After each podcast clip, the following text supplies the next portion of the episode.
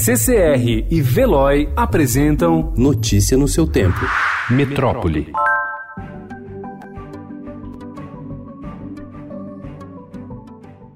Quando Pellerson Penido decidiu modificar o negócio de décadas da família, sua maior preocupação era fazer a velha fazenda de gado dar certo. Os animais cultivados de modo extensivo não se mostravam rentáveis. A terra estava seca, o pasto improdutivo. Era quase mais vantajoso deixar o dinheiro no banco do que na fazenda. Ele então intensificou a pecuária, integrou com o plantio de soja e em apenas 10 anos aumentou a produção de alimentos em 40 vezes, sem derrubar nenhuma árvore. Sustentabilidade não era sua meta, mas se tornou a consequência consequência de suas ações. A agropecuária é a atividade econômica responsável pela maior parte das emissões de gases de efeito estufa no país, tanto por causa do desmatamento associado para a expansão da fronteira, quanto pela fermentação entérica dos animais.